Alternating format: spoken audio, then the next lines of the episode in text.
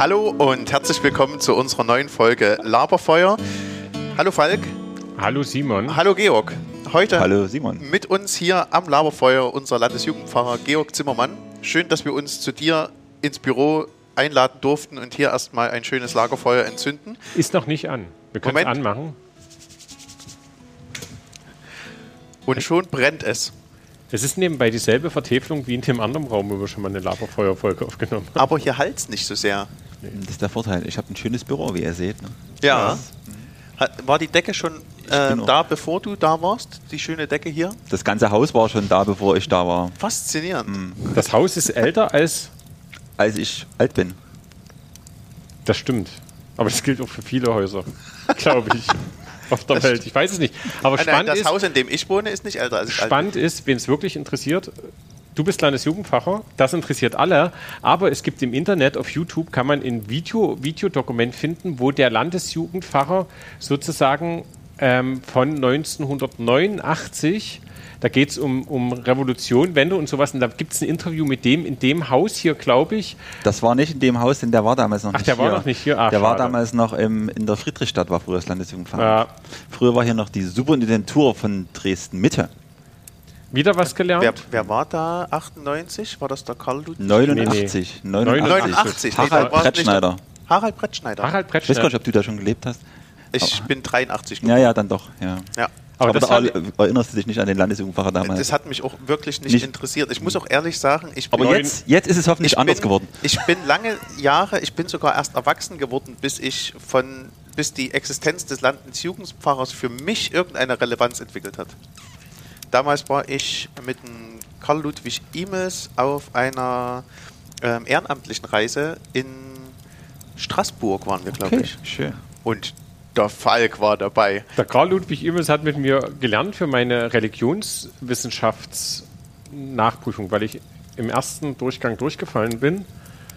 Und da habe ich gelernt und der Carlo hat gesagt, da frage ich dich jetzt mal ab und hat mir Fragen gestellt. Und ab der dritten Frage habe ich gesagt, Carlo, wenn das die Fragen gewesen wären, hätte ich es auch beim ersten Mal schon bestanden. Nicht, weil die Fragen zu einfach waren, sondern es waren Wissensanwendefragen und keine Wissensabfragefragen. Aber das sind aber wir wollen ja heute nicht über den Carlo reden. Ach doch, über aber, ich, aber ein Beitrag schon noch dazu. Ich habe nämlich bei Carlo E-Mails, als er noch in Strawalde war, hatte, habe ich dort ein Gemeindepraktikum gemacht hab während meines Studiums. Der Carlo In- war mal in Strawalde, also Genau. hinten in Löbau-Zittau. Hinten in Löbau-Zittau. Richtig, Da war bei der Herrnhut. Gemeindepfarrer. Da war, bei der, Herrnhut, genau. da war der Jugendpfarrer für den Kirchenbezirk Löbau. Oder, nee, z- ja, Löbau. Löbau, da gab es Ja. noch nicht Löbau-Zwickau. Äh, Zittau. Löbau-Zwickau, das ist Das ist mein neuer. Mein. Entschuldigung, habe ich es verraten. Es war das erste Mal, dass ich es öffentlich in einem Podcast gesagt habe. Das ist der zukünftige Kirchenbezirk. Löbau-Zwickau. Löbau-Zwickau. Nein. Ja. Ähm, Wir kommen, ähm, bevor wir voll durchstarten, schön, dass du da bist. Lieblingsapokalypse musst du nicht mitbringen, Georg, sondern die hatte Simon mit. also Lieblingsapokalypse ist immer etwas weit gesagt, aber eine Kap Apokalypse, die ich heute mitgebracht habe, ist, äh, es gibt ja den Teilchenbeschleuniger CERN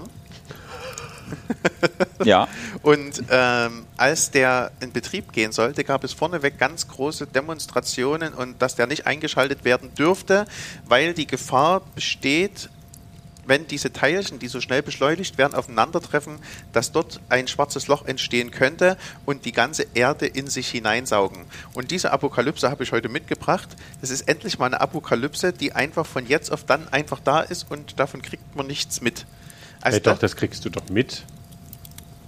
wenn ein schwarzes Loch hier auf unserer Erde plötzlich da ist, kriegst du nicht viel mit. Das, wie genau bist du bewandert, was schwarze Löcher angeht? Ja, ich habe eins bei mir zu Hause im Wohnzimmer in der Vitrine und da muss ich aufpassen, sag ich dir, Nee. aufpassen. Aber es gibt ja die Hypothesen, dass sich quasi, ist egal. Nee, Vielleicht kriegt man es mit oder nicht mit. Ich habe keine Ahnung, dass sich die Zeit verlangsamt sozusagen. Also weil das, das, keiner hat eine Ahnung, wie ein schwarzes Loch richtig funktioniert und Keiner hat es erlebt. Keiner, na, keiner hat es erlebt, es gibt viele Theorien.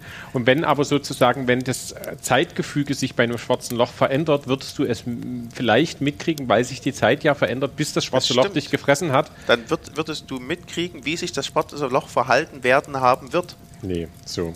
Ich, Aber- ich stehe nicht, bin bei diesen Fragen nicht ganz Aber die Frage, da ist, sicher. ist ist aber eine sehr schnelle Apokalypse. Ist nicht Ja. so Aber wie. das Spannende, warum ich die mitgebracht habe, ist, als diese Diskussion damals aufkam, darum hat es mich sehr interessiert, weil es eine Frage um die, die, äh, um die Wissenschaft ging, eine sehr existenzielle Frage. Was an Wissenschaft darf einfach auch probiert werden, um etwas herauszufinden, ohne die Folgen, die es haben könnte, in Betracht zu ziehen. Also wie viel wissenschaftlicher ähm, Forschergeist ist gut für unsere Menschheit? Ah ja. Das ist aber bei der Atombombe ähnlich gewesen. Es gab die Wahrscheinlichkeit, Aber dass das, die ganze da habe ich die Diskussion nicht so mitgekriegt. weil du da noch unaufmerksam warst. Ja. Aber vor der Zündung der ersten Atombombe gab es ja die, die ähm, quasi die Wahrscheinlichkeit, oder die haben gesagt, es besteht die Wahrscheinlichkeit, dass die Kettenreaktion nicht abbricht und sich die ganze Erde entflammt sozusagen. Ist auch nicht so eine coole Apokalypse. Also, Sa Nee. äh, Gibt es eine Apokalypse, die du Nochmal. wirklich cool findest? na, es gibt so Apokaly es gibt Apokalypsen, in denen bin ich ohnmächtig und es gibt Apokalypsen, in denen bin ich gestaltungsfähig. Zum Und dann am Beispiel, Ende bist du der Held gewesen. Oder? nee, na, das ja nicht. Das dann nicht mehr. Obwohl, ich sage immer zu meiner Frau, wenn ich irgendwelche Spiele spiele, ich bereite mich darauf vor. Wenn mal der Ernstfall kommt, Ja. hab ich schon mal, bin ich schon mal vorbereitet. Ich weiß, dass wir eine Axt brauchen und Bäume fällen müssen, aber ich kann es nicht. Also wir Nein. waren ja in Dresden vor einigen, äh, vor einigen Tagen oder Wochen äh, kurz davor. Ne? Da ist hier wirklich in ganz Dresden der Strom weg gewesen. Ne? Da war hier alles, alles Ende. Ja, Da war hier alles Ende. War da auch das mehr. Internet weg? Dumme Frage. Es war auch der, der, war auch der, es war auch der ähm, Mobilfunk weg, war gar nichts. Es, Es geht alles mit Na, Strom. da- das um ist das ja- mit den Worten meiner Frau zu sagen, ich könnte es vom Handy vorlesen, hier geht nichts mehr. Und ich habe erst gedacht, sie meint unser WLAN-Router, weil der manchmal Nee, auch es nicht ging mehr gar geht. nichts Und es mehr. ging Nee, gar also- nichts mehr. Hat dich also das erschreckt? Selbst, ich war nicht da. Was du, selbst mit dem Handy konntest du nicht mehr telefonieren, Ja, weil selbst, nicht. Na, die Frage ist, wie weitreichend. Es kann ja sein, dass, es Bis Sendemasten, dass Sendemasten äh, immer noch im Gebiet sind. Es, war, Bis Königstein. es fährt vieles kontrolliert runter dann mit den, mit den Notstromaggregaten, aber dann ist Aber an der Informatik, Ende. an der Informatik hier, die hatten Strom. Ja, die hatten wahrscheinlich das richtige Und ich hoffe auch, dass die, die Krankenhäuser noch Notstromaggregate. Notstromaggregate Ja, da ist schon, glaube ich, mal das angesprochen. Aber zum Beispiel, wenn der Strom ausfällt. Ach nee, das fand ich auch nicht gut als Apokalypse. Oder würde ich nicht gut finden, wenn es irgendwann zukünftig mal gesagt wird als Apokalypse. ähm, für alle, die es schon gehört haben oder hören werden, werden es verstehen. Du verstehst es gerade nicht, weil wir haben ja auch Aufzeichnungen mit anderen Menschen, Ach, die tatsächlich. Ja. Apokalypsen gesagt haben. Nee, was ich meine ist, es gibt Apokalypsen, die kann ich gestalten. Da kann ich irgendwie nur aktiv Ja. werden. Und zum Beispiel schwarzes Loch entsteht und frisst mich auf, ist Ist der Gestaltungsspielraum wirklich gering. Na, vor allem ist es gruselig, weil du dich ni äh, nicht, nicht darauf vorbereiten kannst. Also mal angenommen, der Strom würde ausfallen, dann hast du den Strom weg und dann musst du den Alltag gestalten. Dann hast du mitbekommen, hier ist was passiert. Aber ich behaupte, wenn sowas passiert wie schwarzes Loch, ist es halt plötzlich alles weg und du hast nicht mehr drüber, noch nicht mal Gedanken drüber nachzumachen, wie blöd oder gut das jetzt so ist oder was ich hätte noch machen wollen, bevor das schwarze Loch meine Welt in den Abgrund reißt. Ich over. Aber hast du, musstest du irgendwas machen? Ich war ja nicht da. Ach, Ich du hast hinterher erst mitgekriegt. Jedenfalls. Aber wie konnte meine. Frau mit einer SMS schreiben? Das ist, Das die, ist jetzt die spannende spannende Frage. Frage. Deswegen, ich möchte nochmal. Naja, ähm, es könnte schon sein, dass auch manche ähm, Funkmasten nicht betroffen waren. Und wenn du dann mit allen im Balken gerade noch eine SMS rauskriegst, Wie auch immer. Das ist jetzt aber, das beschäftigt mich jetzt. Die Frage wäre aber eigentlich deiner Frau nochmal zu stellen. Das hat die aber auch geschrieben, weil ich sie konnte sie eine SMS absetzen? Ja. Kannst du einfach mal fragen. Ich könnte jetzt auch, könnte den Verlauf vorlesen. Ich glaube, das Gespräch ging auch darüber. Habe ich gesagt, geht das Handy auch nicht? Wo sie gesagt hat, ich weiß es nicht mehr. Ist auch eine Quatschsache, aber es ist Ja. ähm, die Frage. Ist, wäre jetzt die spannende Frage, ob das Buch der Offenbarung Hinweise auf, auf hier nee, Stromausfall, das wollte ich gar nicht sagen. auf schwarze Löcher. wenn wir mal einen Theologen, haben wir schon mal einen Theologen in unserer Runde gehabt? Ja, vielleicht die Frau Anager? Die Frau Anacker haben wir natürlich. Eine Theologin. Normalerweise bin ich für die wirklich peinlichen Fettnäpfchen in unserer Sendung zuständig, aber danke, Falk. Wir haben einen Theologen in unserer Runde. Ähm, Wir hatten aber noch nie einen Theologen. Eine Theologin hatten wir schon, einen Theologen noch nicht. ja, das Soweit. ist richtig, so wollte sie auch fragen. So wollte ich die. Frage auch stellen. ähm, aber wollen das Buch, der Offenbarung, das Buch der Offenbarung, war das für dich im Studium was, wo du dich erinnern könntest, dass du es hattest? Ich glaube, ich hatte das schon mal. Es gibt ja so, äh, so Punkte wie Bibelkunde und so, da kommt man dann schon auch überall mal vorbei und es ist auch sinnvoll, das mal zu lesen. Aber ich muss gestehen, ich bin da immer ein bisschen abständig. Von der Offenbarung gewesen. Hm, das ist, weil da ist so viel Symbolik drin und dann versucht man das alles irgendwie äh, so mit seinem eigenen Denken zu verknüpfen und dann gibt es ganz viele Menschen, die genau sehen, was da drin steckt und dann ähm, ist es auch schwierig, denen zu sagen, ich sehe das anders. Ja, das- Ihnen hat es ja der Heilige Geist gesagt. ja, das ist ganz schwierig. Also ähm, Ist also tatsächlich noch nie, Entschuldigung, noch nie eine Lieblingsapokalypse von dir gewesen, die Schlacht im Tal Armageddon. von. Also hieß das richtig Armageddon, das Tal? So ähnlich. Aber daher kommt der Name.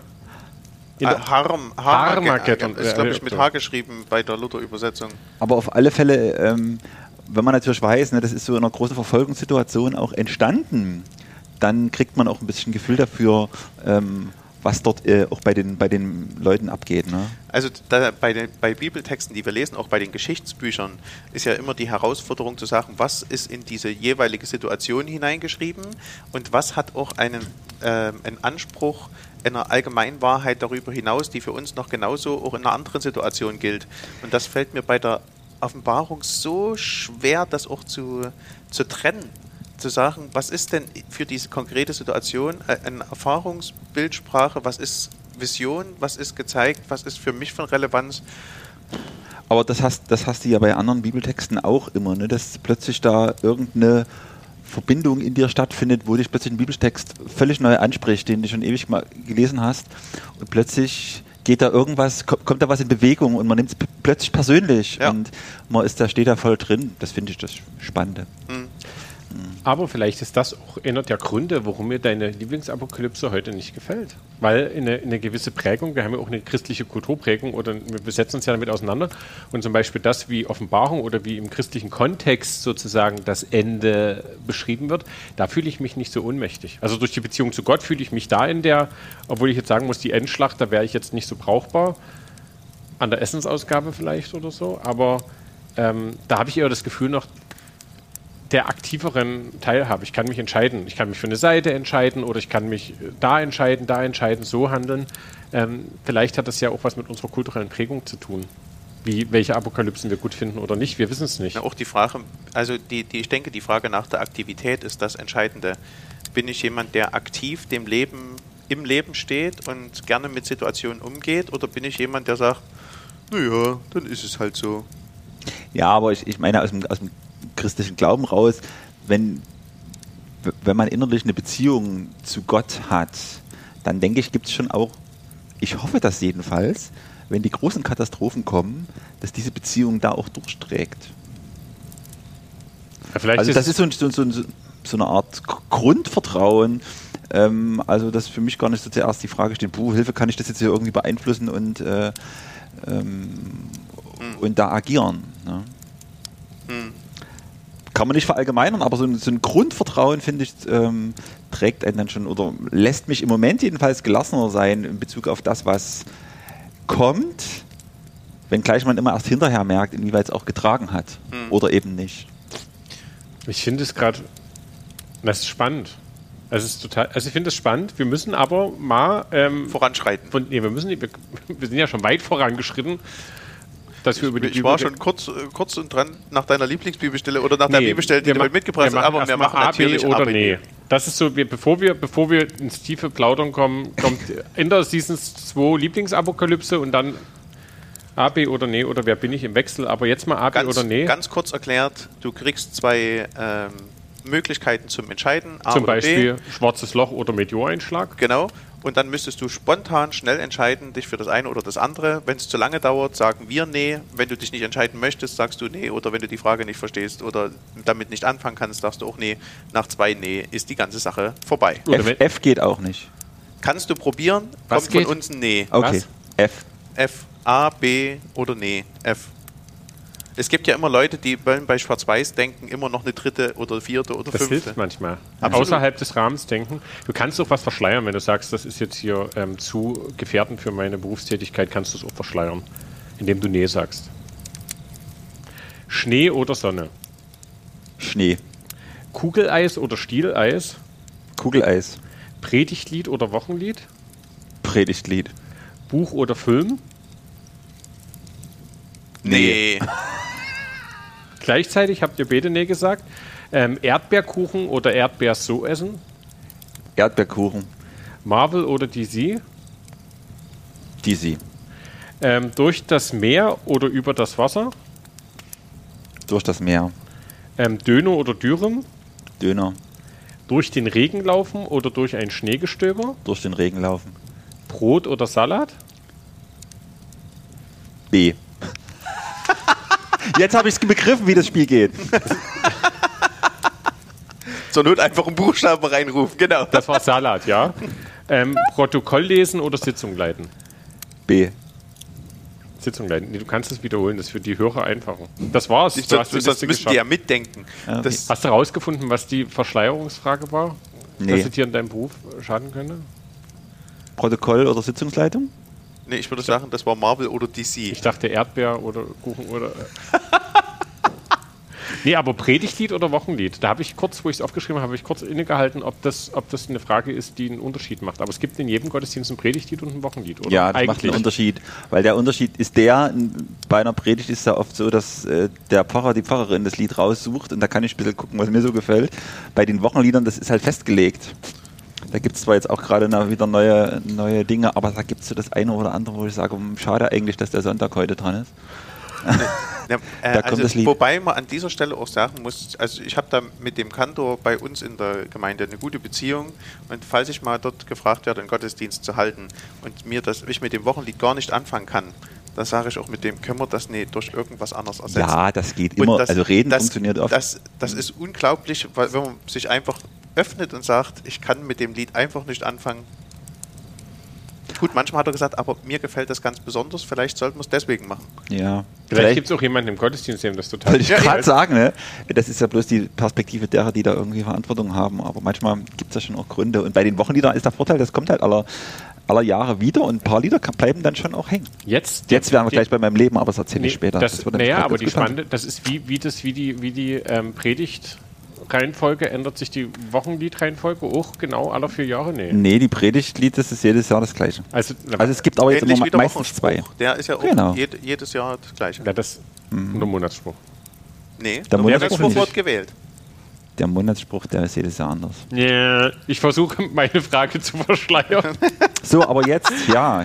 Jetzt, ähm, das war AB oder nee? Und jetzt kommen Jetzt wir noch kommen wir zu der zu- Frage, wer bin ich? Wer bin ich? Du hast eine Figur Ja, mitgebracht? Wir haben auch Figuren mitgebracht. Ja, Ihr echt? Auch? natürlich. Na ja, jeder. Also Jeder? Das Spiel Ach, funktioniert so, dass wir unsere Figur. Ich krieg vor- euch nicht, das kriege ich nicht raus. Ähm, Das wirst, wird schon gehen. Ähm, du wir, stellen die Figur vor und verschlüsseln es natürlich ein kleines bisschen. Mhm. Und wenn ihr dann eine Idee habt, wer das sein könnte, sagt ihr einfach, ist es der? Und dann sage ich nee oder ja oder wie auch immer. Und dann geht's B. weiter. Ähm, Falk, ich kann mich gerade nicht entscheiden. Würdest du anfangen? Nee? Dann fange ich an. Ich bin ein Mann. Okay, Ich bin ein großer Prediger. okay. Ich ähm, habe eine sehr große Anziehungskraft für Menschen gehabt zu meiner Zeit. Hm. Und wie das bei vielen großen Predigern die Rede äh, war, habe ich auch ähm, großen Anstoß erzeugt. Der Anstoß, den ich erzeugt habe, hat letztendlich dazu geführt, dass auch die Gesellschaft eine gewisse Umwälzung äh, erfahren hat. Ich habe sehr drastische Bilder zum Predigen benutzt. Ähm, ich bin jemand, der den Leuten deutlich gemacht hat, wie sie näher zu Gott kommen können, auf eine sehr einfache Art und Weise. Ähm, ein gewisser finanzieller Anspruch hat dabei eine Rolle gespielt. Ich ähm, bin jetzt schon etwa seit 500 Jahren wahrscheinlich tot. Hm. Bist du Äh, der Tetzel? richtig! Na Mensch. Hast du schon eher gewusst? Du musst es rein sagen. Oder hast du jetzt so gehofft, wie viel ich noch über Tetzel weiß, was ich dir erzählen kann? Ich habe ich hab Also kurz- den Moment kurz- gehabt, wo ich gedacht habe, ich guck mal, wie weit es, wie weit es schaffst. Ähm, In Pirna gibt es ein Haus, was nach mir benannt ist. Da gibt es Tetzelhaus, glaube ich. Wurde immer gesagt, ich weiß aber gar nicht, welches das ist. Also für die, die äh, jetzt noch nicht Tetzel, es wird auch was in den Shownotes dazu stehen, wer Tetzel war, aber er war ein großer, berühmter Prediger, der für die, den Ablasshandel geworben hat. Und daran hat unter anderem Martin Luther ähm, Anstoß genommen und hat aufgrund unter anderem vom Ablasshandel seine 95 Thesen ähm, an die Wittenberger Schlosskirche geschlagen, weil er gesagt hat, man kann sich Gottes Nähe, Gottes Wohlwollen nicht erkaufen. So sagst du jetzt, aber kennst du dich mit Tetzel so ein bisschen mehr aus noch? Also nur eine Frage, ja, oder ja, ein bisschen. Ja. Also ein bisschen mehr. Ich glaube, es gibt sehr viele Leute, die sich sehr viel besser mit Tetzel auskennen, aber ich habe mich ähm, in verschiedenen ähm, Religionsunterrichtsstunden mit ihm auseinandergesetzt, hatte dann auch mal einen Tetzel Predigt, äh, einen Tetzel Predigtext für einen Religionsunterricht mit in meiner Prüfungsstunde damals im Religionsunterrichtsprüfung, als ich noch im Studium war, und habe den als Lerngegenstand Ach, ich entsinne mich, das haben wir letztens drüber geredet. Ach so, habt ihr schon mal. Aber hast du, nee, so ein, nee, einfach so haben wir mal über, über Religionsunterricht haben wir geredet. Ja, Ja, das ist Religions. Wen hast du, bist du als nächstes? Wen Ja, also ich, aber ich soll das erzählen. Ihr fragt nicht. Okay, da muss ich, aber da muss ich mich umstellen. Es ist zugegebenermaßen auch ein Mann. Im Gegensatz zu Tetzel noch am Leben. Also stand vorhin. Und ähm, okay. Damit ist es nicht Marie Curie. ja, Genau. Jahrgang 1956. Ähm, Okay, also ist er so gegen, also 65 so alt? hm, genau, 65, genau, hat im April Geburtstag. Bloß für die Insider unter denen, die hier zuhören. Ähm, Frisch ins Rentenalter eingestiegen? Ach nee, bis Rente 67? Ich weiß Ja, es kann sein, dass er das noch ein bisschen rausschiebt. Ich hoffe es eigentlich, dass er es noch ein bisschen rausschiebt. Auf alle Fälle, auf alle Fälle ist er mir, glaube ich, so mit, ich glaube, ich war so mm, 16 oder so. Nee, ach, ri- richtig begegnet ist er mir eigentlich erst später. Ich treffe ihn so alle drei, vier Jahre mal. Ähm, meistens äh, aber nicht alleine. Vielleicht muss ich noch. Ähm, Kenne ich den? Puh, Bestimmt kennt ihr den. Also das ist schon auch- ist ein, Ist es, ein ist es prominenter. ein Pfarrer? Nee, es das Herbert Grönemeyer? ist kein Pfarrer. Ähm, Herbert Grönemeyer wäre jetzt ziemlich direkt gefragt, aber das stimmt. Ähm, Ja, ist Herbert ja, Grönemeyer? aber er hat ja vielleicht mehr gewusst als ich, keine Ahnung, oder kannte das Geburtsdatum 12. April 56. Bist Ist du Herbert. Grönemeyer-Fan? Ich bin Herbert Grönemeyer-Fan, Ich bekennend. bin begeistert. bekennend. Hast du, das, hast du alles gesagt von Herbert Grönemeyer gehört? Alles gesagt? Das ist ein Podcast von, Nee, das hab ich von, nicht gehört. von der Zeitung, Zeit Online. Da sind die Leute quasi zu Gast. Ach so, nee, den habe ich nicht gehört. Und da gibt's, muss, machen die am Anfang ein Wort aus. Und wenn der das Wort sagt, der Gast, dann endet der Podcast. Und Okay. ansonsten wird so lange geredet, bis das vorbei ist. Bei Herbert Grönemeyer sind es, glaube ich, an die vier Stunden, über die vier Stunden, Okay. wo die mit dem sich unterhalten. ja, Beim- der redet gibt's ja auch gerne. Ulrich Wickert, gibt's, oder? Ja, Der war auch zu Gast, da war es aber nach 15 Minuten vorbei, weil er Versehen das Wort gesagt hat. Haben sie ihn aber nochmal eingeladen. Ähm, das, Herbert Grönemeyer. Da, der, Simon Hm. Das, ich, bleibt jetzt ganz ruhig und ist Ich- auch ein großer Herbert ich bin auch Grönemeyer-Fan. wirklich Echt? ein großer Ja. Herbert Grönemeyer-Fan. An dieser Stelle ändert sich das Podcast und ihr könnt mir alle erzählen, wo euer erstes Herbert Grönemeyer-Konzert war. ja, meins war in Leipzig, glaube ich. Bei mir war damals. es in Erfurt. in Erfurt. In Leipzig war es bei mir auch. Das Ich habe jetzt Karten fürs nächste, aber eigentlich kann ich nicht richtig, aber ich muss das irgendwie hinkriegen. Wo ist denn das? Naja, ich muss nach Berlin fahren, weil das andere irgendwie Hm. Zeit Ähm, ist. Äh, Ich, Wo ich nicht ich fand das total beeindruckend, das Herbert Grönemeyer-Konzert, ähm, wo ich war, das erste, wo dann die Klassiker wie ähm, Alkohol oder Mhm. Männer dort in dem Fußballstadion ist, gesungen trifft's, nee, gekrölt trifft's aber auch nicht. Das war ein Flow einer Menge, die da mit ihm zusammen, ach, das war sehr toll. Ich hatte mal, hatte mal zwei Jahre, da habe ich mir sämtliche Herbert Grönemeyer-Alben, die es gibt, auf eine MP3-CD geladen. Übelst schlechte Qualität, damit es alles auf eine MP3-CD passt. Äh, und habe die dann aber, das Radio in meinem Auto war so schlecht. Ja. Rauf und runter mit ich habe Zufallsgenerator. ich hab manchmal so Phasen, wo ich auch einfach ein Lied fünfmal höre oder sechsmal höre. Und das höre ich dann noch lange. Ja, der Falk, der tritt hier die ganze Zeit mit seinem Fuß an Ich den weiß Tisch, wo unsere Technik draufsteht. Ich mache gar nichts. Was willst du? Das Simon tritt mich und ich weiß, versteht die Botschaft nicht. Okay, ich hätte Ähm, vielleicht einfach gleich beim ersten Mal Na, was, soll ich nicht mehr mitreden? Ich Nee, wusste du nicht, sollst was die Füße Ach so, ich stillhalten. dachte, ich soll nicht mehr Halt fragen. mal die zu- Füße still hier. ich habe ge ich hab gedacht, ich darf nicht mehr zu Herbert Grönemeyer fragen Nein, und fand Quatsch. meine Frage gar nicht verwerflich, Ich fand- wo das Konzert ist. Das, ist, äh, das sind die Grenzen der nonverbalen äh, Kommunikation. Ich habe das, mich hat es wirklich interessiert, wo das nächste Konzert ist. Da hat Simon mich getreten und ich habe gedacht, ich fand die Frage gar nicht so. Genau. Also ich gehe jetzt so in die Waldbühne nach Berlin. Ach, also, Ja. es ist- ähm, gibt es von ihm ein neues Album gerade? Im Moment nicht, nee, wäre jetzt mal wieder dran, aber im Moment gibt es das nicht. Aber sehr oft so, dass er erst mal die Karten verkauft und dann irgendwie nochmal ein Album um die Ecke kommt. Wäre auch meine Frage gewesen, habe ich mir leider nicht getraut zu stellen, weil ich ja Nachdem- getreten wurde. Genau. Aber bei Herbert Grönemeyer, was ich ja an so Leuten, die ganz lange Musik machen, gut finde, ist, ich, wenn man langen Urlaub fährt, also wenn man Kinder hat, ist das natürlich schwierig, aber wenn man richtig lange Autofahrten hat und man hat so Musik, die man wirklich liebt, die schon über, über Ionen von Jahren hinweg Musik machen, kannst du ja quasi einfach mal durchhören chronologisch und sowas und hast, kommst an und hast nichts doppelt gehört. Das finde ich ist auch was total Schönes. Könntest du das bei Herbert Grönemeyer? Na, da würde wahrscheinlich die Familie protestieren. Wenn du alleine musst. Ach, wenn ich, Was, was ist los?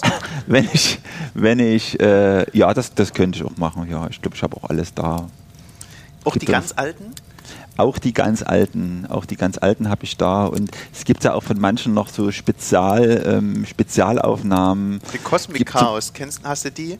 Da ist, äh, sind vier oder fünf Lieder aus Chaos in, in Techno-Version. Ja, das ist gemixt. jetzt nicht so ganz mein, äh, nicht ganz so mein Geschmack. Aber es gibt zum Beispiel von, äh, von dem Titel Zum Meer Ja. gibt es eine englische Version, die musikalisch nochmal äh, einen ganzen eine Schippe drauf liegt. Da hört man im Hintergrund noch immer so ein Xylophon. Das ist total herrlich, aber da braucht man richtig Kopfhörer, da muss man sich richtig Zeit nehmen, dass man da so eintauchen kann. Gibt es eine, ich, ich, ich merke, Wir reden jetzt gerade über Grönemeyer, aber ja, ist ja egal. okay. Ich habe ja das. Signal Gibt's- gekriegt, dass ich eher ruhig sein soll. Gibt es eine Platte, die so deine Lieblingsplatte ist? Ach du, die Lieblingsplatte. Ich weiß das gar nicht. Es gibt in jeder, auf jeder Platte so ein, zwei Lieder, wo ich sage, das, das ist es.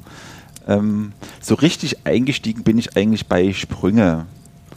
Aber ja, jetzt von der aktuellen Tumult finde ich, finde ich Lebensstrahlen ganz toll, weil da so Bilder entstehen. So vom inneren Auge. Und das, das kann der irgendwie, das kann der irgendwie gut. Und musikalisch finde ich die auch immer, ich auch immer toll, ähm, weil manche, m, sagen wir mal, Harmoniekonstruktionen, die gibt es eigentlich gar nicht. Die sind so nicht vorgesehen, aber die funktionieren bei Grönemeyer. Und das ist Auch manche Melodieführung, Ja. die, die wird erst beim fünften, sechsten Mal hören. Richtig, wenn ich, wenn ich eine neue CD habe oder höre, sagt man ja inzwischen, ne, ähm, äh, dann, äh, dann das erste Mal, das erste, die ersten drei Mal durchhören, finde ich die doof. Und dann irgendwann höre ich mich so rein, dass ich äh, das richtig genieße und dann finde ich es richtig gut. Und das immer rauszukriegen, das muss man eben erstmal bringen. ja. Also ich bin mit Bleibt alles anders eingestiegen Ja. und habe dann Luxus. Da habe ich mir in Zwickau gekauft. Bleibt alles anders, habe ich mir in Zwickau gekauft, das weiß ich noch genau. Beim Konzert in welchem Zwickau? Land. Nee, nicht beim Konzert in Zwickau, im Zwickauer Laden. Es gibt auch Konzerte in Zwickau. Das war im Februar, ich würde sagen, Das muss Weiß nicht mehr. 1998 ja, ja, 1900. ist die, glaube ich, rausgekommen. Hm, Das kann sein. Ähm, Falk, du hast ja auch eine Figur mitgebracht. Eine Ach so, Version. ich, wollte, Ja, ich dachte, jetzt ist ja. mein, das ist eine CD, die ich auch kenne, Bleib alles anders. Die habe ich auch gehört. Mal. So, jetzt erzähl doch mal deine Meine Figur. Figur. Lass Na, ich uns bin mal noch- von Herbert ich bin nicht- Grönemeyer na, Ich wegkommen. habe einfach zugehört. Es ist auch nicht so, dass ich immer noch von deinem Tritt geschockt war, sondern es ist auch ein anderes Thema. Bin ich nicht so. Ähm, meine Figur ist eine Frau, kommt aus Italien, so ich mich nicht irre, hat ähm, Medizin studiert als einzige Frau. So ich mich nicht irre, muss ich immer dazu sagen, wieder, wieder Sam Hawkins, weil ich mir ein bisschen unsicher bin. Ähm, dann ähm, hat sie sozusagen einen Job angenommen, wo sie mit ähm, Kindern gearbeitet hat, glaube ich, die. Mutter Teresa? Nee, Also die Branche stimmt, glaube ich, erstmal schon. das Geschlecht.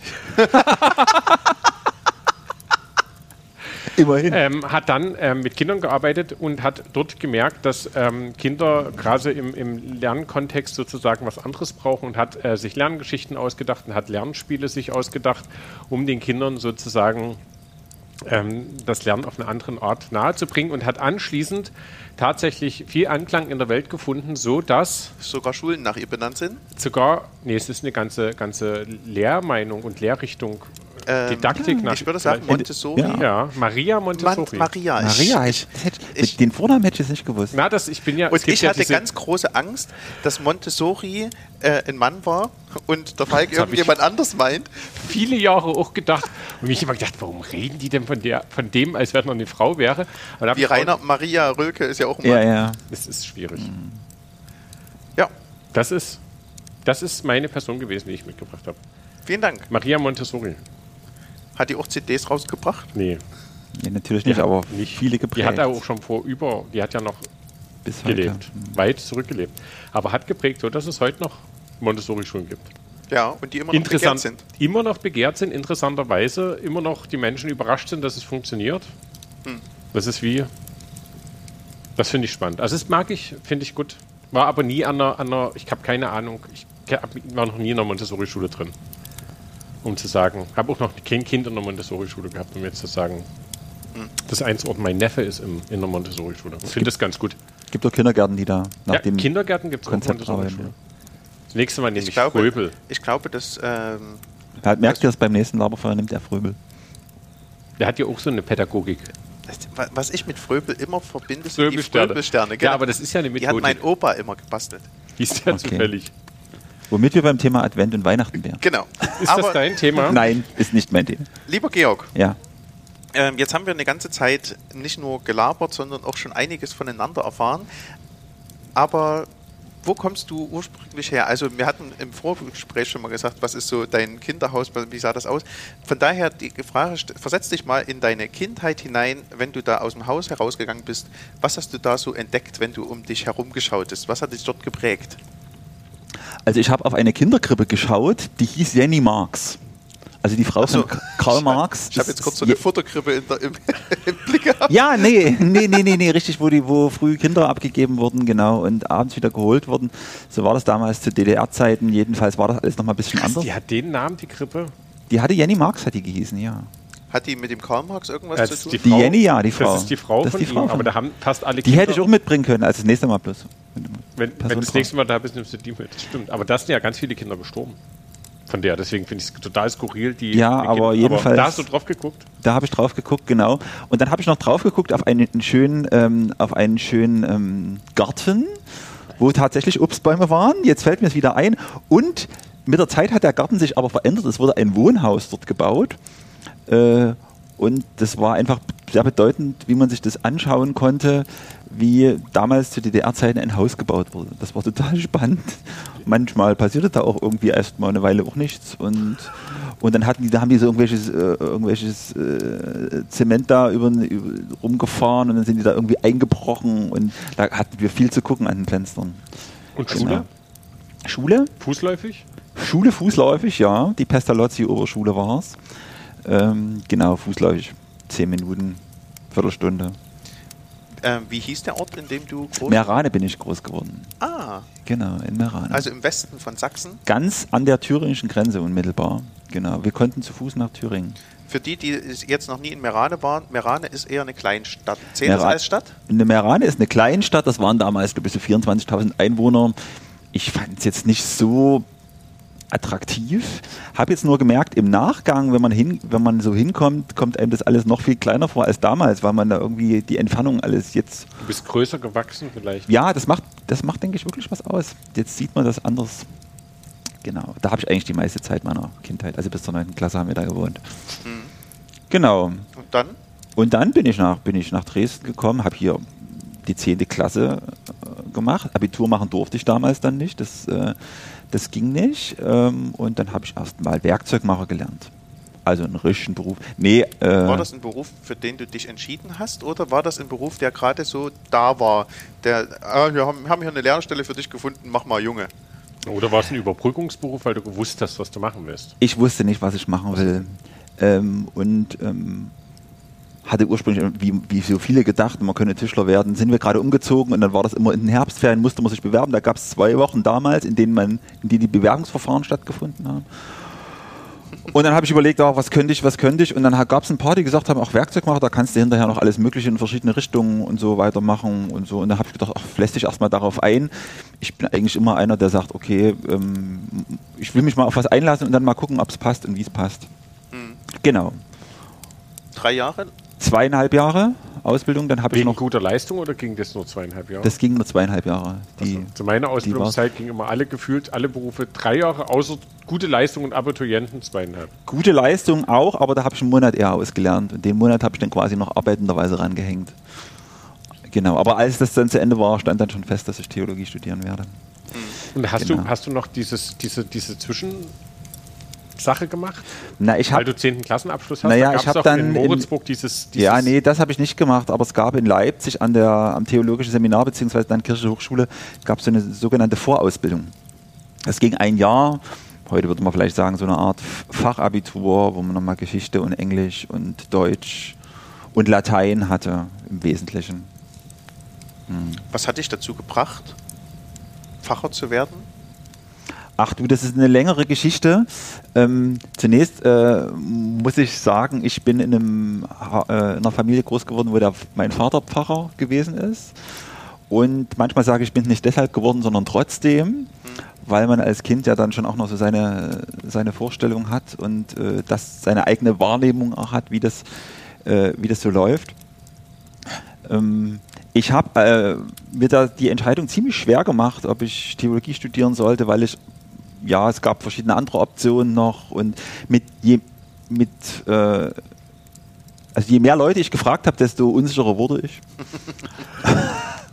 äh, und konnte mich noch schlechter entscheiden und habe dann einfach irgendwann den Punkt gehabt, wo ich gesagt habe, ähm, ich probiere das jetzt, damals musste man sich bewerben und, ähm, und wenn es das nicht ist, dann kann ich ja auch aufhören und irgendwie was anderes suchen und das war damals dann die richtige Entscheidung zu sagen, jetzt gehe ich mal los und mal gucken, ob das passt, aber schon auch mit dem Ziel, ins Pfarramt zu gehen. Aber spannende Frage, wo warst du?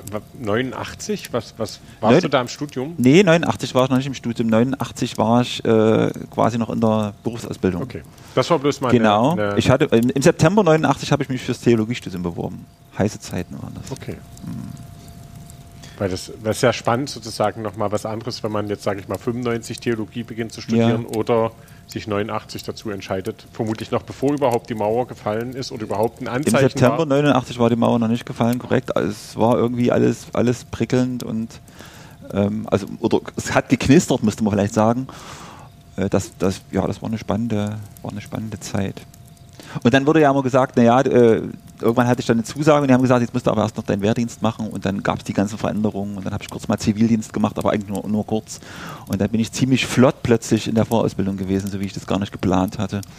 Und das hat mir dann ganz schön Drive gegeben, nach hinten raus. Hm. Ähm, du hast gesagt, dein Vater war Pfarrer. Ich kenne einige Pfarrer, die sagen, sie haben in ihrer Verwandtschaft, ob Vater oder Großvater, Pfarrer.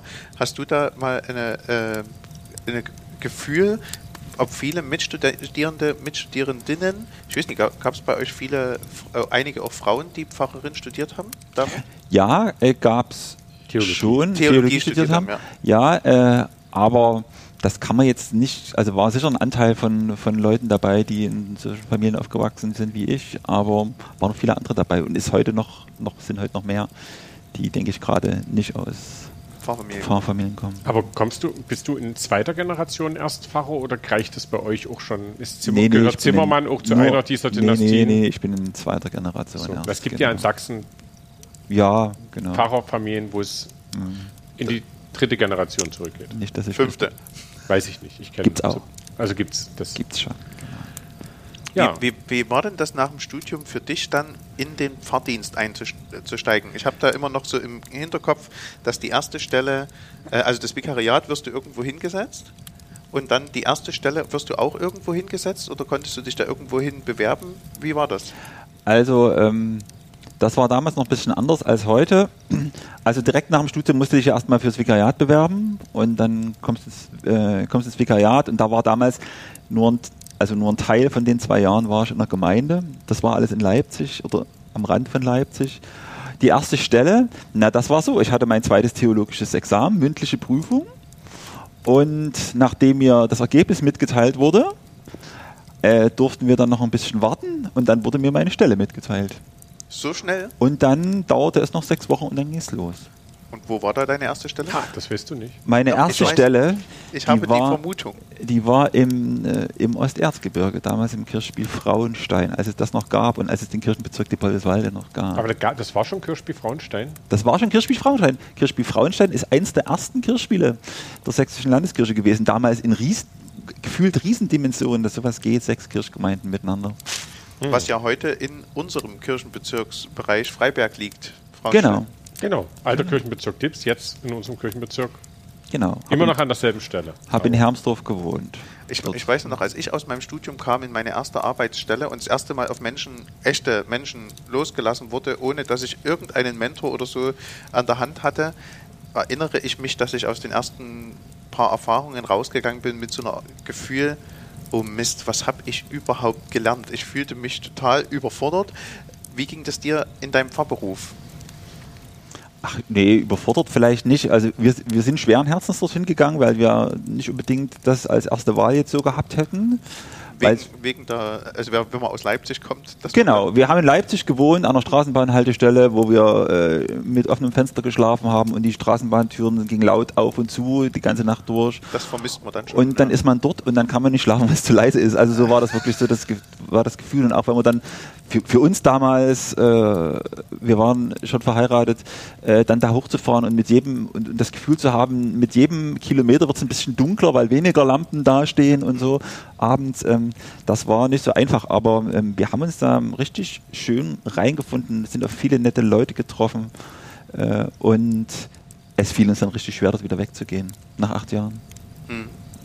Nach den acht Jahren äh, kam der Ruf woanders hin oder ähm, hat, hattet ihr gesagt, eigentlich wollen wir uns nochmal verändern, aber Ach, das ergab sich einfach. Die, die Stadtjugendfahrerstelle in Dresden wurde frei und irgendwie hatte ich, dachte ich irgendwie, das, das passt und das will ich jetzt mal versuchen und mich bewerben. Und dann gibt es eine Straßenbahn. Da kann ich wieder endlich wieder besser schlafen. Nee, das, das war nicht so das Thema. Aber da dachte ich, das, das passte und das dachten dann andere auch und dann hm. kam das so zusammen, ja. Dann bist du in Dresden gelandet sozusagen. Dann bin ich in Dresden gelandet. Genau. Wann war das?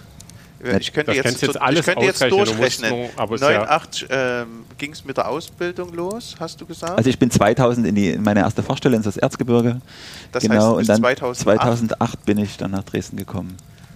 Und jetzt seit zwei, Jahren. seit zwei Jahren Landesjugendpfarrer. Genau. Äh, ich weiß, du warst zuvor schon eine ganze Weile stellvertretender Jugendpfarrer, wenn ich mich recht entsinne. Ja. Und danach, äh, nachdem der Tobias Bilz, dein Vorgänger hier zum Bischof gewählt wurde, nee. hast du der ist erstmal, der war, nee, der ist ins Landeskirchenamt der, gegangen. Der ist erstmal ins Landeskirchenamt genau. und da warst du ähm, Das dann, war noch nicht Thema Stimmt, damals. und es ist ja zwei Jahre, das ist ja schon erst ein Jahr mhm. her. Ähm, aber dann warst du erstmal eine ganze Weile kommissarischer äh, Landesjugendamtsleiter. Genau, das war ein bisschen eine, eine, eine, lustige Doppelung, dass im Grunde klar war, ich muss mich so lange vertreten, bis ich an der Stelle bin. Ähm, das war so ein bisschen komisch. Ja, aber du hast ja die Stadtjugendversteller noch gehabt. Ja, eben. ja, ich war, ich war, stellvertret ich war stellvertretender Landesjugendpfarrer. Genau, und hast nebenbei und noch ein Land. Also genau, war dann schon immer mal hier und ähm, das war so ein bisschen. Was ist in dieser Zeit die Herausforderung für dich gewesen, wo du sagst, ah, das war wirklich eine spooky Zeit? Naja, das war, war, war insofern verrückt, weil man eben wirklich auf zwei Hochzeiten unterwegs ist. Und auf der einen Seite ähm, wusste, es läuft bis Mai volles Programm, auch auf der anderen Stelle und man, man will ja so einen Übergang auch ein bisschen gestalten und, äh, und so. Und auf der anderen Seite, dadurch, dass dann im Januar klar war, ähm, dass ich die, die Stelle übernehmen werde, äh, gibt es dann schon so ein paar Prozesse, wo man sich dann schon reinbegibt. Und das, das so klar zu kriegen und das war eine gewisse Herausforderung. Das ist ja spannend. Da warst du ja sozusagen eine Zeit lang dein eigener Fachvorgesetzter. Genau, so in etwa. Da konntest du mal Tacheles mit dir reden genau. im Bad, wenn ja. du dich im Spiegel gesehen hast. Ja, oder sonst auch. Ne? Genau. Kann man ja auch mit dem Selbstgespräch lösen. Kann man Selbstgespräch lösen und sagen, Fachgespräch. Mhm. Das ist cool. Kannst jederzeit Arbeitszeit generieren, indem du mit dir selber geredet mhm. hast. Das genau. ja. Nein, für alle, die nicht ähm, es wissen, der, der Landesjugendfacher ist sozusagen die Fachaufsicht für alle hauptamtlich Angestellten in der Jugendarbeit in den Kirchenbezirken. So grob, genau. Grob. Grob. So kann man das sagen, ja. Was hat dich gereizt an der Landesjugendpfarrerstelle? Also, du musstest dich ja äh, dafür mit bewerben, wenn ich das richtig oder naja, wurdest du gefragt? Damals war das, das, damals war das schon so, dass man gefragt wurde und natürlich dann selber sagen musste, okay, ähm, ich bewerbe mich oder dafür, ne? Das, dann, den Schritt musste man schon auch gehen. Naja, das ist schon so ein Punkt, wo man, wo man sagt, ähm, das ist erstmal schon wichtig, da, wenn jemand fragt oder wer auch fragt, das ist schon auch äh, schon nochmal, äh, das gibt einem dann schon nochmal ein bisschen einen Anstoß auch. Äh, es gab auch so ein paar Stellen, wo ich gedacht habe, boah, das hast du dann auch alles äh, mit, ne? Das gibt es ja immer. Aber ähm, ja, man kann was mit gestalten. Ich wusste, ich bin äh, nicht nur mit einem guten Team hier im Landesjugendveramt dann unterwegs, sondern auch sonst in den, in den Kirchenbezirken. Ich kannte viele, also thematisch war ich an ganz vielen Stellen auch drin. Und ähm, es war auch klar, ich werde nicht ewig Stadtjugendpfarrer noch bleiben nach elf Jahren. Da war das schon auch, dass ein Wechsel für mich auch anstand. War nur nicht klar, in welche Richtung.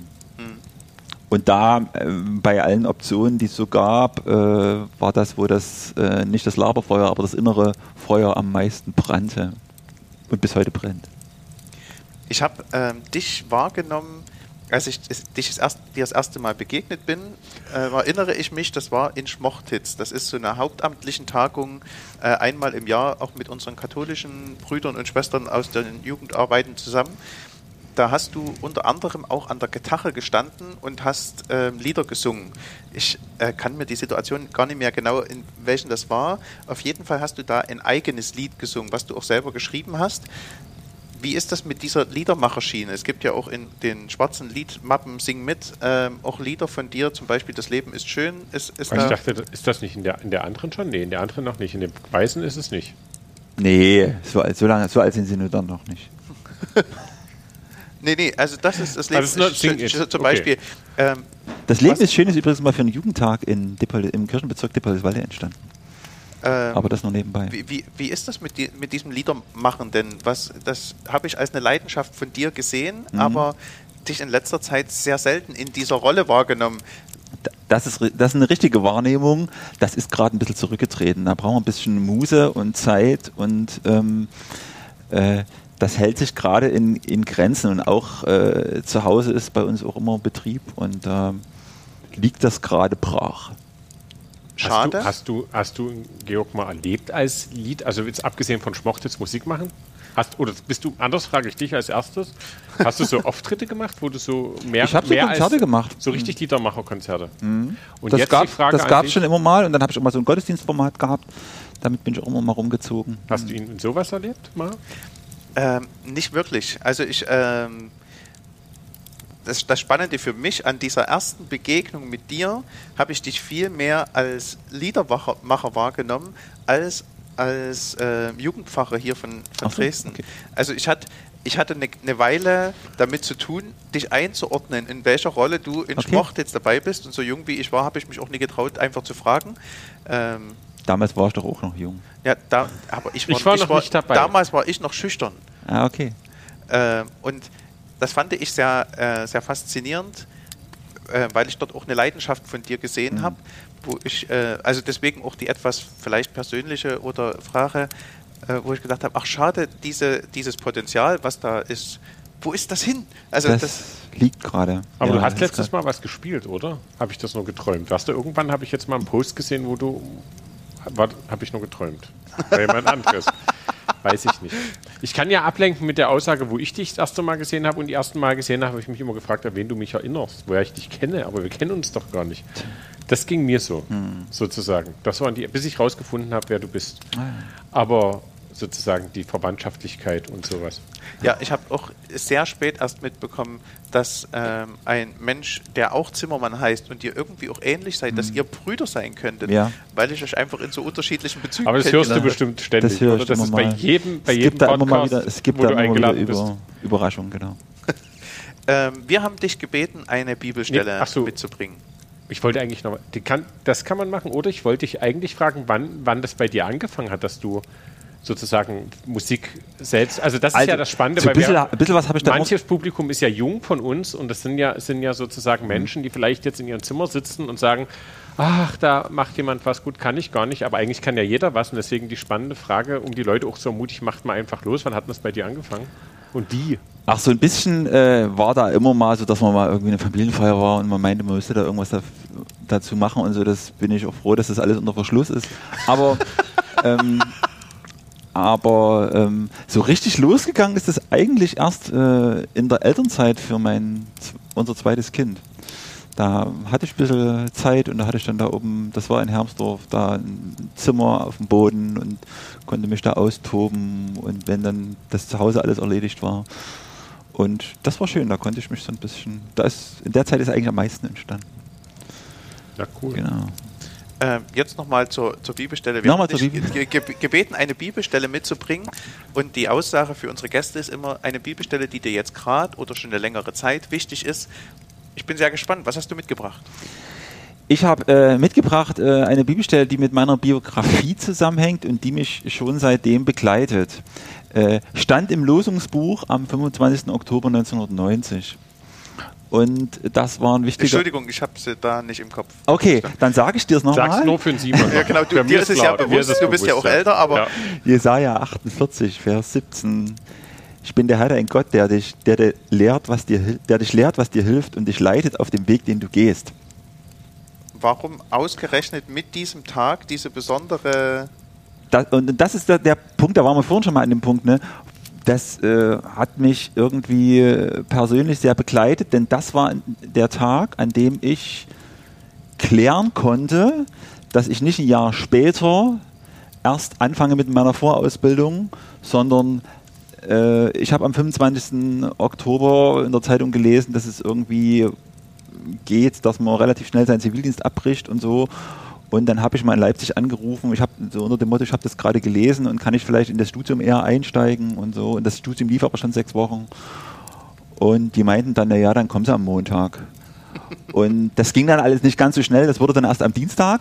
Aber Ja, das. aber das hat so, das hat meinem, auch meinem Berufsweg, ich hatte vorhin gesagt, dass, das, äh, dass ich immer so ein bisschen verunsichert war, wird, ist das mein Weg oder nicht?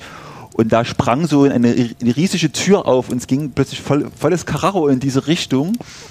Und, und dann irgendwie diese Losung dazu, das hat mich irgendwie, das hat mich irgendwie angefixt und, und, und begleitet mich bis heute. Und im Grunde war das genau der Inhalt des Verses, der dich leitet auf dem Ja, Wege, den ja. du gehst, wo du sagst, Irgendwie, schön, wenn es mal so schwarz auf weiß einfach mal. Genau, ich habe wie gesagt, ich habe das einfach persönlich genommen an dem Punkt. Und äh, ich hole mir den immer mal wieder raus, diesen Bibelvers. In welchen Situationen? Wenn es gerade mal nicht so geht, zum Beispiel. äh, das kommt ja, äh, das kommt ja immer mal vor und äh, manchmal braucht man ja auch so eine so eine Vergewisserung, dass man sagt, hm, das ist schon, äh, das ist schon der richtige Weg.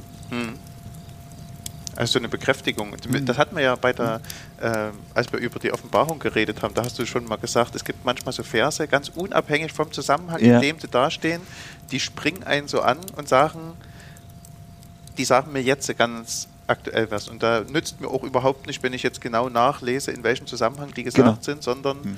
die sprechen mich jetzt gerade persönlich an. Ja. Und wandeln sich vermutlich auch mit der Zeit nochmal in den Nuancen, oder? Oder bleibt so statisch, wie es statisch bleibt? Bei dem ich meine, du es- wirst ja auch bei dem älter es und weiser. Also alle Menschen werden älter älter, auf alle und Fälle. Äh, bei dem ändert sich, glaube ich, oder nee, ändert sich nicht so. Das nehme ich so, das, das nehme ich so mit und das begleitet mich. Hm. Weil es ja auch durch deine Biografie geprägt Genau. ist. Und weil ich es an manchen Stellen dann so im Nachgang gemerkt habe, irgendwie, äh, ja, das, ja, das passt. Mhm. Wenn, wir haben jetzt viel geredet über den Weg, wo du herkommst, Mhm. mit der Bibelstelle auch, was dich auf dem Weg begleitet hat. Wo geht die Reise hin? Tja, Diese Woche. Also man kann das ja immer variieren, je nachdem, wie, wie, wie weit man reisen will. Aber kannst du sagen, nächstes Jahr, weiß nicht. Und es kann ja auch abstrakt sein, wie auch immer. Wo geht die Reise hin? Mh, das äh, weiß ich nicht. Ich habe jetzt gerade, äh, sagen wir, in, in, die, in diesen Corona-Monaten gemerkt, dass es eben mit diesen Reiseplanungen nicht so immer funktioniert. Ne? Also, ähm, dass man manchmal eben dann doch nicht dorthin reisen kann, wo man gerne hin wollte. Äh, und ich meine das auch im übertragenen Sinne, dass manche Pläne, die man so macht, äh, eben dann anders werden und dass sich auch meine Arbeit, wie ich sie vorher gemacht habe, verändert. Also plötzlich war ich viel mehr hier im Büro, also viel mehr im, im Landesjugendveramt, weil ich eben nicht, nicht rumfahren äh, konnte und das mir aber eigentlich wichtig ist, den Kontakt zu den Leuten äh, zu halten. Und es gibt so ein paar äh, Projekte, wo man dann denkt, man äh, will da mal ein bisschen rumschrauben und was verändern als äh, Landesjugendpfarrer. Was mir, was mir wichtig ist, dass nach wie vor äh, Kirche ähm, begreift, dass äh, Jugendarbeit ähm, nicht nur wichtig ist, sondern auch so ein Experimentierraum für Kirche ist und dass da Dinge einfach mal probiert werden können, die auch jenseits von dem gehen vielleicht, was so in den klassischen äh, kirchlichen Bezügen halt gedacht und gemacht wird. Mhm. Und ich glaube, das, äh, das weiter zu stärken, das äh, ist mir schon ein großes Anliegen. Inklusive, inklusive dieses äh, großen Projekts äh, Beteiligung von, von Jugendlichen an Entscheidungen und dass sie merken, sie sind dabei. Achso, da hätte ich jetzt so eine, so eine letzte, letzte abschließend, so eine Frage, wenn wir dir jetzt hier die Zeit und die Ressourcen zur Verfügung stellen würden, was, was würdest du, wo sagst du, das würde ich jetzt mal für die evangelische Jugend auf die Beine stellen Oder lassen? vielleicht auch größer für die für Oder die für alle. Landeskirche Für, generell. für, für, ja, aber Ach, ja, wenn du so Experimentierfeld, ich bin beim ja, ja. Experimentierfeld angedockt, nicht, dass man es machen müsste, aber gibt es da was, wo du sagst, oder sagst du, ah, so viel kann ich mir jetzt gar nicht entscheiden? Ach, die großen Dinge, das ist immer die Frage, für was findet man sozusagen auch, auch Leu- also zum einen ist ist eine Frage, die mich immer leitet, gibt es Leute, die das interessiert oder gibt es da irgendeinen Bedarf und gibt es Leute, die da mitmachen? Ich bin keiner, der sagt, ich habe jetzt hier ein Projekt und kommt, lasst uns das durchziehen, sondern ich, ich brauche immer äh, ein paar Leute, die sagen, oder dass das so ne- gemeinsam entsteht, so ein, so ein Projekt und dann kann man das miteinander äh, kann man das machen. Aber ich habe jetzt nichts auf der, gerade auf meiner Agenda, wo ich sage, das steht jetzt oben und das ziehe ich jetzt durch. Genau. Also ich habe dich auch äh, im, ich muss gar nichts sagen. ich habe gerade überlegt, ob ich nochmal äh, das Thema anfange. Ach, ich sag jetzt, wenn ich immer jetzt so Ja, ja. habe, Immer geeiert ach, halt. wenn ich immer geeiert habe, muss Muss ich den das Steuerrad gerade ziehen. Ähm, würdest du dich, also ich nehme dich wahr als genauso einen Menschen, der eher in dem Prozess der Vermittelnde ist, der, der schaut, lasst uns miteinander einen Weg gehen, als einen voranpreschenden. Und ich glaube, du kannst, ähm, so, ich kenne dich jetzt schon eine Weile, aber ich kann, du kann, kannst du mit gut umgehen, wenn auch in diesem Prozess einer dabei ist, der voranpreschen will, wo du sagst, ja, das ist gut, aber lasst uns du ein bisschen ruhiger und die anderen, lasst euch davon Genau. anstecken und los geht's. Genau, also das ist, das ist mir wichtig, aber das ist mir auch, auch, auch sonst wichtig, so bei vielen Themen, wo ich immer denke, ach, die sollten einfach miteinander reden, auch wenn sie ganz gegensätzliche Vorstellungen, Meinungen und so weiter haben äh, und mal und sich mal ein bisschen beschnuppern, ohne gleich zu sagen, ne, das ist doof oder so, sondern oft spielen ja auch Motive eine Rolle, warum tue ich was und warum will ich was und wo kommt es her. Ähm, und da hoffe ich eigentlich, dass uns das auch zunächst bin ich ja für die Multiplikatorinnen und Multiplikatoren zuständig. Ne? Wenn es das da gelingt, dass sich das dann überträgt auf auch auf das, wie Jugendliche äh, die Kirche, aber auch unsere Gesellschaft sehen, nämlich dass man da miteinander unterwegs ist. Uns nicht nur bloß darum geht, die eigenen Projekte irgendwie zu verwirklichen. Vielen Dank. Georg, vielen Dank auch. Das war ein schönes Schlusswort. Vielen Ja, Dank. ich war jetzt gerade selber überrascht, genau. Was für das Schlusswort? Ach so, nee, das, Ich hätte das, noch viele Themen gehabt, es über die wir reden können. Ähm, das ist, ähm, Ja. die Zeit ist nie um, nie Ja. um am, am Lagerfeuer, aber ähm, es gibt Momente, an denen man vielleicht aufstehen kann und auch nach Hause muss, weil die Kinder auf einen warten oder Ach sowas. so, stimmt, das gibt's auch. Aber Ja. Ähm, andere Dinge. Vielen Dank, dass du da warst, dass du Na, uns eingeladen hast gern. hier in die schönen Räumlichkeiten. Ich muss sehen, wie ich jetzt den Ruß wieder runterkriege von dem Feuer, aber Ja, sehen. aber das ist ja nicht unser Problem. Nee, genau. Nee, das ist. Ihr habt ja FSJ. Ach, allem das darf man das, nicht sagen. Das Schöne ist, ähm, der Georg war ja schon in der Corona-Zeit bei uns zu Besuch bei ähm, Fuzzy Radio. Habe ich schon gelöscht in meinem Kopf. da hatten, da hatten wir schon mal eine Stunde etwa miteinander, wobei das Format da ganz anders war, als jetzt hier ein bisschen was von dir zu erzählen. Vielen Dank für deine Offenheit Gerne. und ich freue mich drauf, dass wir uns wieder begegnen. Spätestens, Im Advent. na, wir sehen uns morgen schon, aber im Advent sehen wir Ach uns. so, wieder. Ganz meinerseits, ja. dann tschüssi euch. Ähm, bis zur nächsten Folge. Macht's, Macht's gut. Tschüss.